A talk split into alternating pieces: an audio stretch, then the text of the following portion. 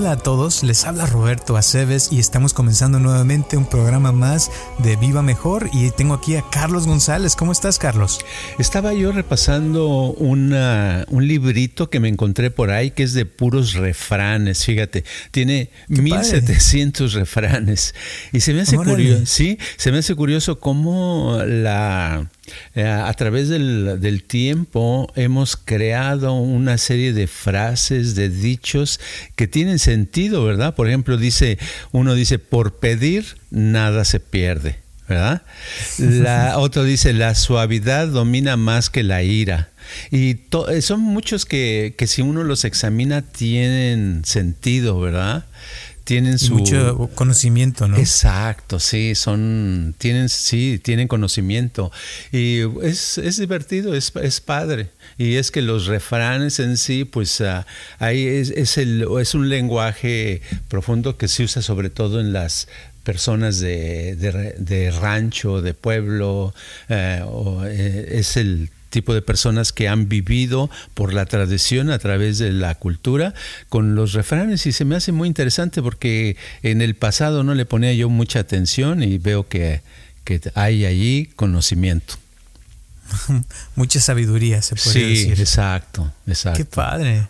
Y muchas, muchas, uno, yo por ejemplo tengo la idea así de mi abuela, ¿no? Que a veces nos decía ciertos refranes y y como el de camarón eh, que se duerme se lo lleva a la corriente y siempre siempre nos lo repetía y a veces así este como que uno va agarrando la onda hasta que un día te cae el 20, ¿no? Y dices, "Ah, ya entendí."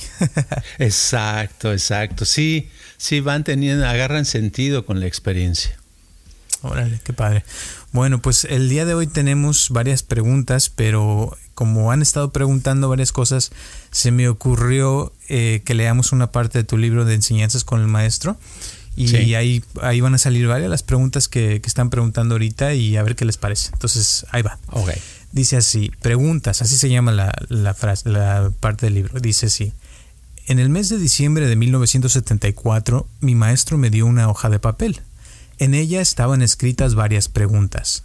Antes de darse la vuelta y retirarse, me dijo, tu tarea es concentrarte intensamente en estas preguntas. Avísame cuando hayas terminado.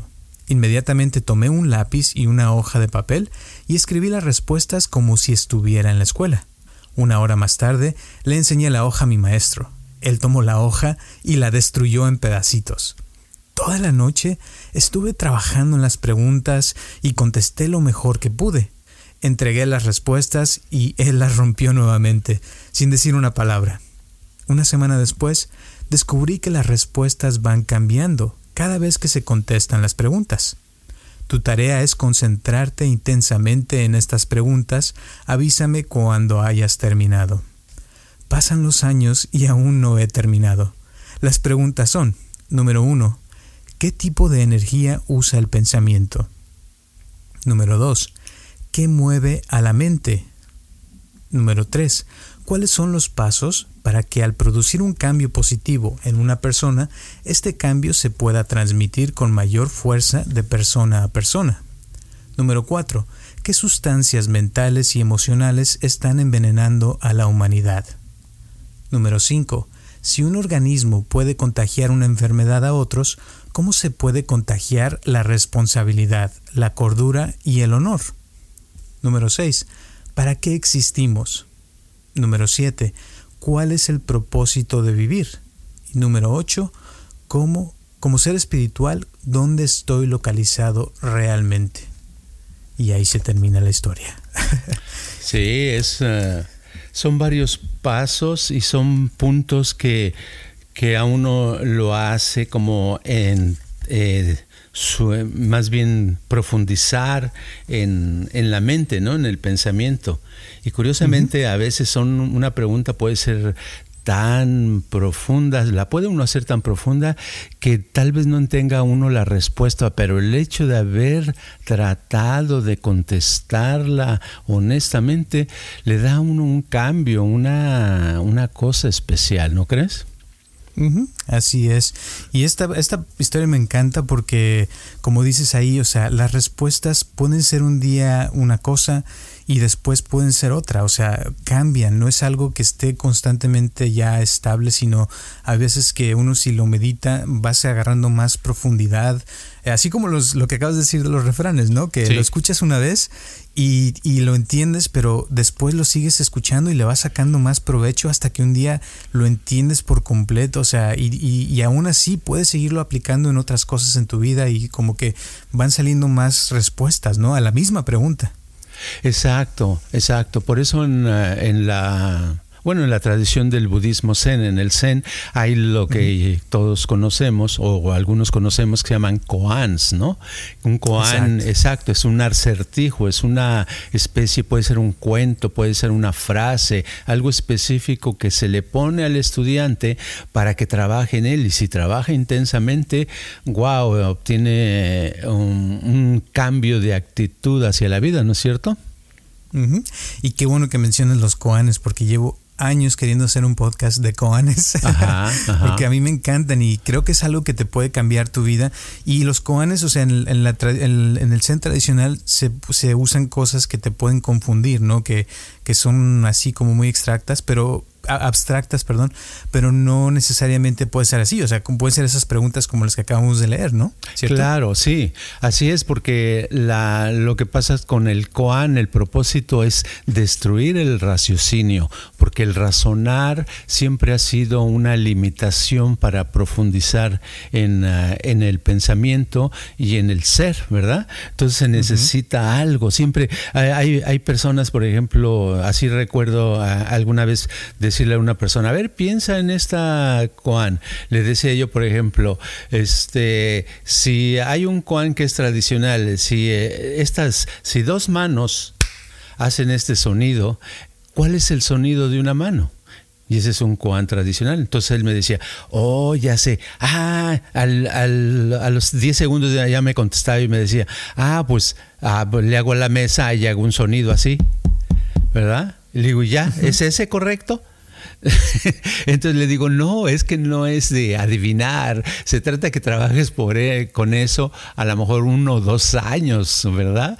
Pero todo exacto, que estés constantemente en eso hasta que algo se rompa de la maquinaria y entonces venga una verdadera respuesta. Sí, cierto. Y entonces, este, esas preguntas, por ejemplo, eh, una, por ejemplo, una pregunta que nos dijeron de cómo puede uno deshacerse de la energía negra, ese puede ser un koan, ¿no? Exacto, cómo deshacerse de la energía negra, porque la, la energía negra, cuando hablamos de eso, eh, por cierto, esa es una pregunta que nos mandó una persona que vive en Honduras, que es, que es dentista, y pues este, ya saben, los que quieran un trabajo de dentista o de limpieza, pues nada más tienen que viajar a Honduras y ya. ¿verdad? Y este, Muy bien. La, la, energía negra, la energía negativa que llamamos, es esa energía que no nos, que nos impide hacer cosas, que nos impide verlas, eh, quitar la confusión, eh, ser más hábiles, lograr algo específico. Entonces, eso, el quitar la, la energía se requiere de, de, puede ser una manera, es eh, ignorándola y poniendo la atención en crear energía buena, energía positiva ¿verdad? Esa es una manera. Otra es enfrentándose directamente a la energía negra y verla como una cosa que está enfrente y que se resiste. Y si uno ve a algo y puede continuar viéndolo y sintiéndolo, algo pasa, ¿no? Exacto. Ahora esto a lo mejor hay gente que ya lo esté confundiendo con todo lo que estamos diciendo. Sí. Pero Qué padre, es, ¿no? es curioso. sí. Lo curioso es que los koanes, o sea, al principio sí confunden, o sea, porque por ejemplo eso que dices del de que está la, que aplaude uno y cuál es el sonido de una mano solamente aplaudiendo, o sea, como que es algo que te puedes quedar así como, ¿y eso para qué? O, o a lo mejor hay gente que dice, no, pues eso es como perder el tiempo, ¿no? Sí. Pero la, la idea, como dices, es de romper esa maquinaria, de como hacer cortocircuito a lo que ya trae la persona pensando, ¿no? Y, y cómo, o sea, por ejemplo, eh, cómo deshacer deshacer la energía negra, puede uno pensar como, como lo que a mí me has enseñado en el pasado del pensamiento lateral, ¿no? De pensar algo fuera de lo normal y que pueda ocasionar ese resultado de, deshacer la energía negra. A lo mejor un chiste puede este, hacer que se deshaga la energía negra, ¿no? Me, refiero a eso, ¿no? Sí, una de las, es, más, se considera a, la, a los chistes, al humor, como una de las armas principales para entender la creatividad y hacer la creatividad, porque por medio del chiste eh, es como que eh, cuando te ríes es porque le captaste algo, ¿verdad? Entonces eh, esa cuando captas esa cosa que dices, bueno, pensabas al, al principio del chiste y a mitad del chiste se veía lógica y al final ya captaste que no es lógica, pero te hace reír, te hace reír porque lo entendiste. Entonces cuando entendemos una frase, este, algo que es algo mm, para nosotros misterioso o que no entendemos, eh, es el mismo mecanismo del humor, porque llega un momento en que terminamos riendo. Dices, ay, qué tonto, ¿por qué no me había dado cuenta, verdad? De esto, si está bien simple, pero eso a veces se lleva años, ¿no? Para entender un problema, una situación que pasamos. Exacto. Y a veces la, eh, ahorita volviendo a la historia de que leí ese ratito de tu libro de Enseñanzas con el Maestro, cuando uno, eh, por ejemplo, que estás, que ya te da las, las, preguntas, ¿no? Y te pones a escribir las respuestas y ya terminaste y tú contento con tus respuestas que ya las tenías y todo, se las llevas al maestro y te las rompe y como que, o sea, ni siquiera las leyó y tú ya este, sentiste que ya lo hiciste. Pero como que en ese momento, digamos que te sacó la parte raciocinia o el, razonamiento, digamos. Ajá racional y de ahí, o sea, es cuando realmente empieza el conocimiento, ¿no? O sea, cuando ya empiezas realmente a pensar desde tu profundidad y no tanto de la superficie, porque puede uno, como, como el ejemplo que dices del cuate que nada más se pone a tocar este y decir esto ya es, es la, como, como si estuviera adivinando, no, el chiste es como, como escarbarle al, al subconsciente, ¿no? Se podría decir. Sí, exacto, porque en la vida también es así, pero no lo vemos. En la vida a veces se nos presenta una situación, por ejemplo, puede uno decir, híjole, no tengo trabajo, ¿cómo gano dinero? Pues ese es un problema, ¿verdad? Y esa en sí es un acertijo.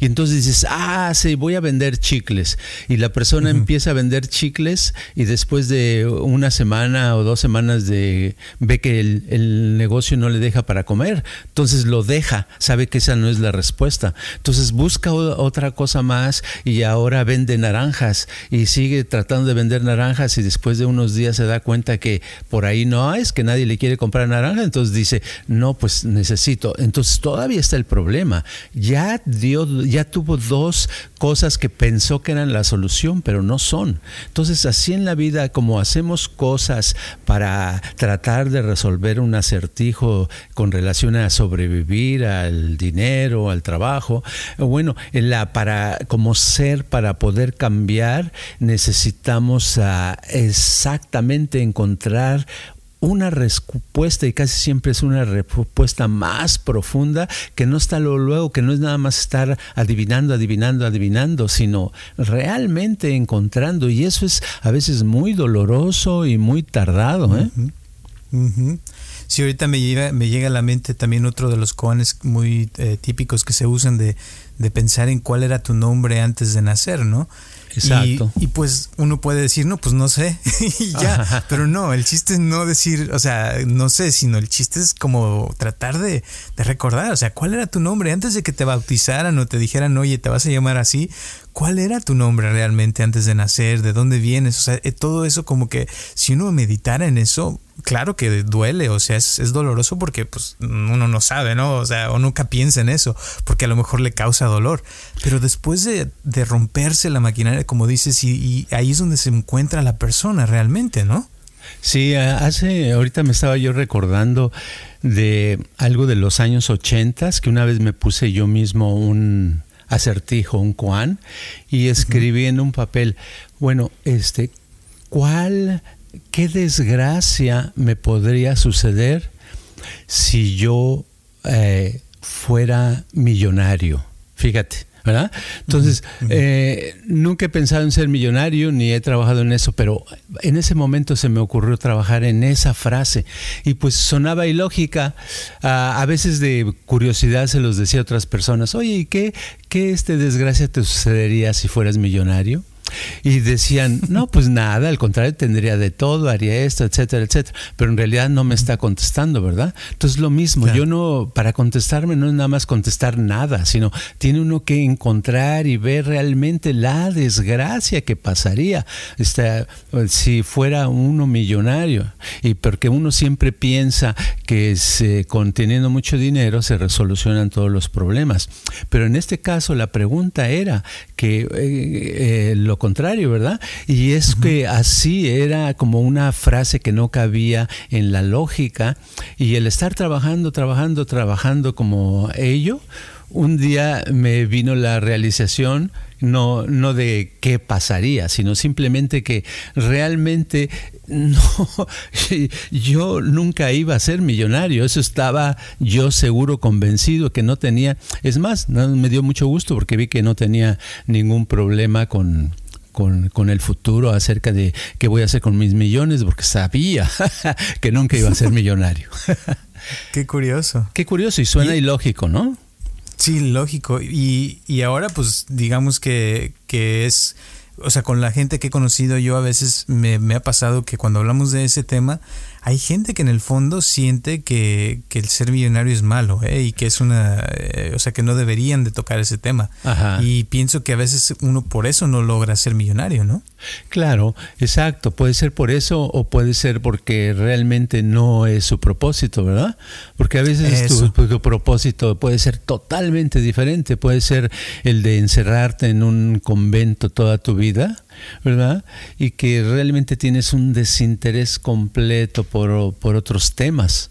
Entonces, eso es lo, lo, padre, es que no importa cuál sea nuestro interés o nuestro propósito, que es lo padre cuando podemos estar en eso, vivirlo, eh, vivirlo y trabajar en eso y dedicarnos a eso, es cuando realmente encontramos una especie de felicidad. Y, y, un koan es algo que se puede vivir, ¿no? O sea, que se puede, porque como dijimos hace rato, a veces tardas dos o tres años en descifrar un koan, a veces pueden ser diez años o a veces puede ser toda la vida, o sea, de que está uno trabajando en eso y tratando de encontrar eh, cierta respuesta y a lo mejor uno nunca encuentra la respuesta, pero al estarla buscando como que encuentra millones de otras respuestas, ¿no? Al estar haciendo el, trabajo, digamos. Sí, la, lo importante no es el final, no es uh, el lograrlo, sino el, lo importante es el estar trabajando en eso, porque al estar trabajando es cuando vienen los buenos resultados. Es como en las películas, no te importa el final, si ves, haz de cuenta que dices, oh, este, eh, pues puedes ver el final de la película, ¿verdad? De, del héroe o heroína, cómo se salvó del desastre y salvó al, al planeta. Lo ves y ves tres minutos y ya termina, no creo que vayas a quedar muy a gusto con la película sin haber visto toda la trama, ¿verdad?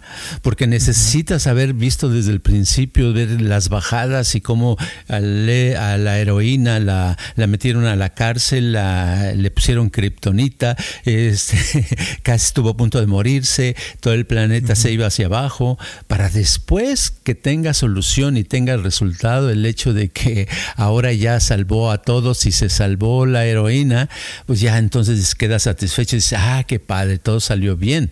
Pero lo que me refiero es que el resultado final por sí no, no vale nada. Por eso se ve en la se ve en la, en la, hija en los hijos de gente muy rica que si desde pequeños lo tienen todo, pues crecen, pero no no tienen el sabor, el placer de, de la vida porque no lograron nada. No es de que eh, por tenerlo todos sean más felices. No son más felices. Son felices los que no tenían nada y logran algo, ¿verdad? sí, eso es lo que quiero decir.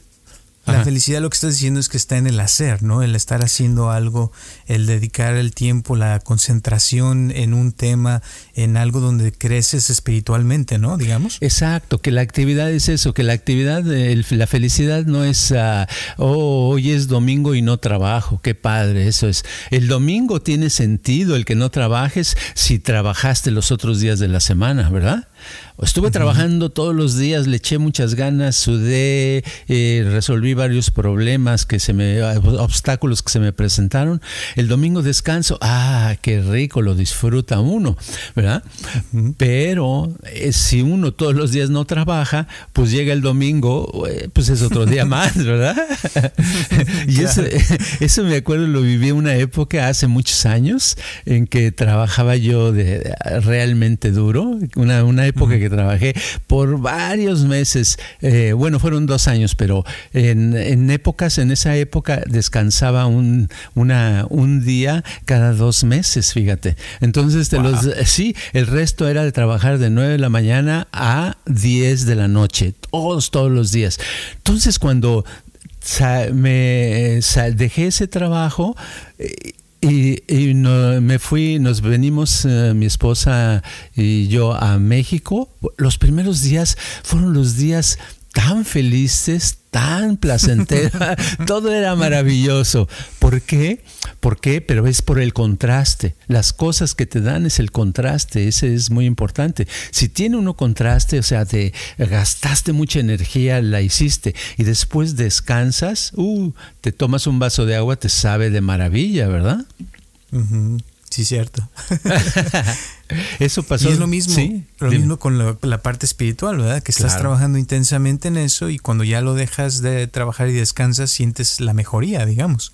Sí, exacto. Yo me, me acordé ahorita de un libro este, de un autor chino, eh, que decía, que ponía ejemplos de la felicidad y decía de varias eh, dice, por ejemplo, decía este, una persona, un chino decía, eh, es un día caluroso, eh, he estado sudando todo el día.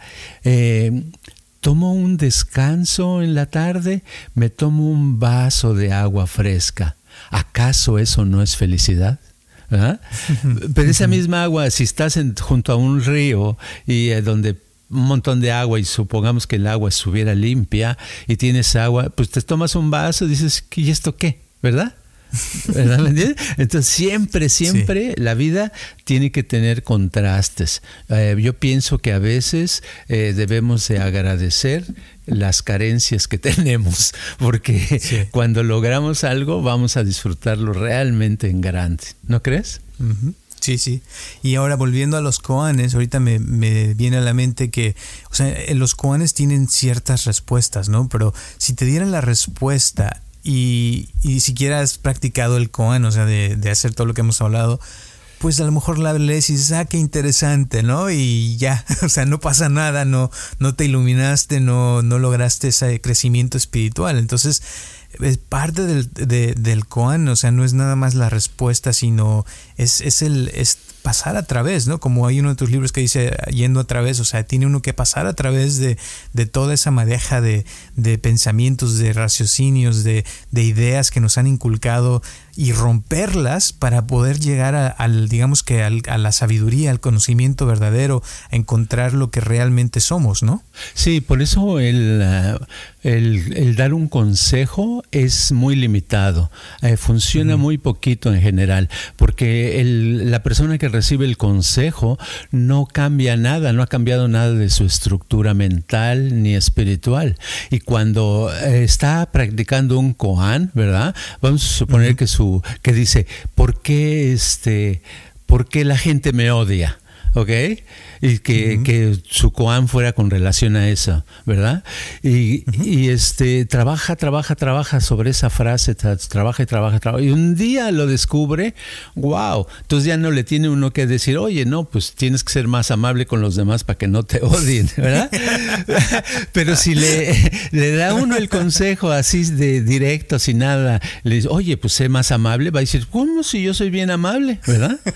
O, o si dice, ok, lo voy a hacer, no le va a servir porque no pasó a través de todas las, las ah, marañas, todos los laberintos de mentales que lo llevarían a una respuesta que realmente se haya ganado y sea de ella o de él, ¿no? Entonces viene un cambio con, eh, con esa realización o esa iluminación, ¿no? Exacto, exacto. Es diferente eh, meterse a una máquina que te como muchas por sí, por muchos años han habido siempre aparatos que te pones en, en la cintura y eléctricos y no sé qué, que para quemar la llantita, ¿verdad? Y cosas así, y que cuestan carísimo a veces.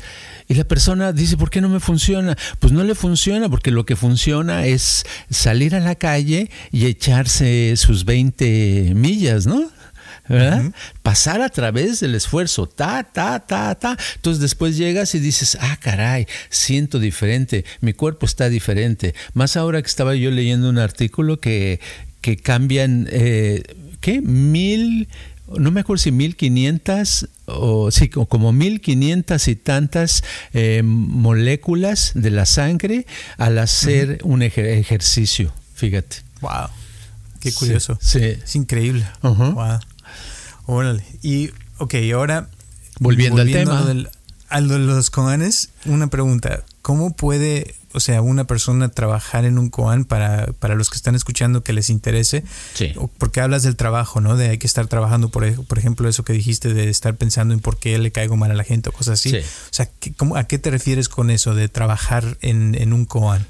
Es tener la atención día y noche en eso que está uno comiendo y está uno con la atención en esa en ese concepto, en esa idea, que si está uno dormido está durmiendo con ese concepto, esa idea, es como una algo que se vuelve obsesivo, pero no no se vuelve obsesivo el ay, ¿por qué la gente no me quiere? sino el la la esa cosa es más, según la persona lo que tenga, si, si quiere resolver un problema en específico, que nos hable y le damos un koan específico en que trabajar, ¿verdad? Pero y, lo que tiene que saber es que tiene que trabajar como que si yo estoy en la computadora, estoy en esa onda. Vamos a suponer que el koan que me pongo es este, eh, que, ¿cuál es mi rollo en la vida? ¿Verdad? ¿Verdad? Eh, cuál es mi rollo, cuál es mi onda en la vida. Entonces, en lugar de darme respuestas, nada más pienso en la pregunta. Y estoy con mi pregunta así todo el tiempo, como si la tuviera enfrente de mí todo el tiempo y la llega hasta que llega un momento que la sienta, que la experimente, hasta que llega un momento que me moleste tenerla, hasta que llega un momento que piense que la vida es injusta, ¿por qué tengo que, por qué, cuál es mi rollo en la vida, y, y que siga en eso, que siga en eso y que eh, es que nadie me quiere y que siga y que me dé cuenta que no se trata de, de, de, por qué encontrar respuestas, por qué esto y por qué lo, sino seguir en la pregunta. Y si se puede, uno llega, llega un momento en que domina uno, eh, un momento quiere decir este que pasen meses, ¿verdad? Y domina uno el poder mantener ese cuál es mi rollo en la vida y lo mantiene y lo mantiene y lo mantiene y lo sigue eh, de pronto un día este, va a llover o va eh, a ir en la calle y está lloviendo y eh, acaba de llover y hay un charco y pasa un carro y le echa, el, lo salpica de agua y se enoja porque le salpicaron. Y a lo mejor después de eso dice, ay güey, ya me vino, ya sé cuál es mi rollo en la vida y ahí siente, se va su problema, se va una gran confusión, se va, se quita una gran energía negra que le estaba afectando y su vida cambia. Es algo maravilloso, es, es como las, los cuentos zen en el cual este, uno meditó sobre un Juan durante años y años y un día al estar este, paseando avientan una pedrada a otro, pero le cayó a él en la cabeza, le salió un chipote y se iluminó, ¿verdad? ¿verdad? Entonces ocurre en el momento menos esperado, pero es porque estuvo trabajando intensamente en eso, ¿no? Ok, no, pues qué padre. Ahora sí entendí. Ya yo creo que quedó claro para muchos, esperemos. Y si no, o sea, sí, la, la, típicamente el maestro te pone el koan, ¿no? De que debes de trabajar en ese. Eh, pero realmente yo pienso que es como, como hemos hablado, por ejemplo, en el, en el eh, episodio de los mantras, de que estás en una frase y la repites y la repites. El, un koan es como, un, como dices, eh, mantener la atención en un concepto una y otra vez hasta que se va haciendo eso como, como más familiar y de repente se profundiza en ese tema y se vuelve como todo. Ahorita que estabas hablando me acordé de, de uno que también hice hace muchos años que era de, de quién soy yo, ¿no? Y que, y que todo el tiempo estás preguntándote, ¿y quién soy yo? ¿Y quién soy? ¿Y quién soy? Y, constantemente estás pensando en quién soy. O, cuando estás bañando te preguntas, ¿quién se está bañando? Eh, cuando estás comiendo, ¿quién está comiendo? Cuando estás escuchando a alguien, ¿quién está escuchando? O cuando estás hablando, ¿quién está hablando? Y constantemente te estás preguntando la pregunta, la pregunta, y, de repente un día te llega la respuesta. O sea, dices, wow, ya entendí, y es todo lo que estás diciendo. O sea, como que llega esa iluminación y se siente algo padrísimo. Y, pienso que es, es, es, es la, la, clave está en la repetición y en mantener la, la, misma idea, porque si cambia uno de un koan a otro a cada rato, pues no llega a la misma profundidad, ¿no? Exacto, no, no, no funciona porque es está uno distraído, ¿verdad? no, el chiste es concentrarse. El koan te va a ayudar a concentrar. Y generalmente los koanes no se ponen al principio de la meditación, sino ya que la persona lleva un tiempo meditando, ¿verdad? porque el Koan es como, como un, un, premio, como algo que se le da al estudiante, algo extra por su buen trabajo de meditación. Y es cuando más lo va a disfrutar y va a trabajar en eso. Y hay Koanes que la verdad son pesados, ¿verdad?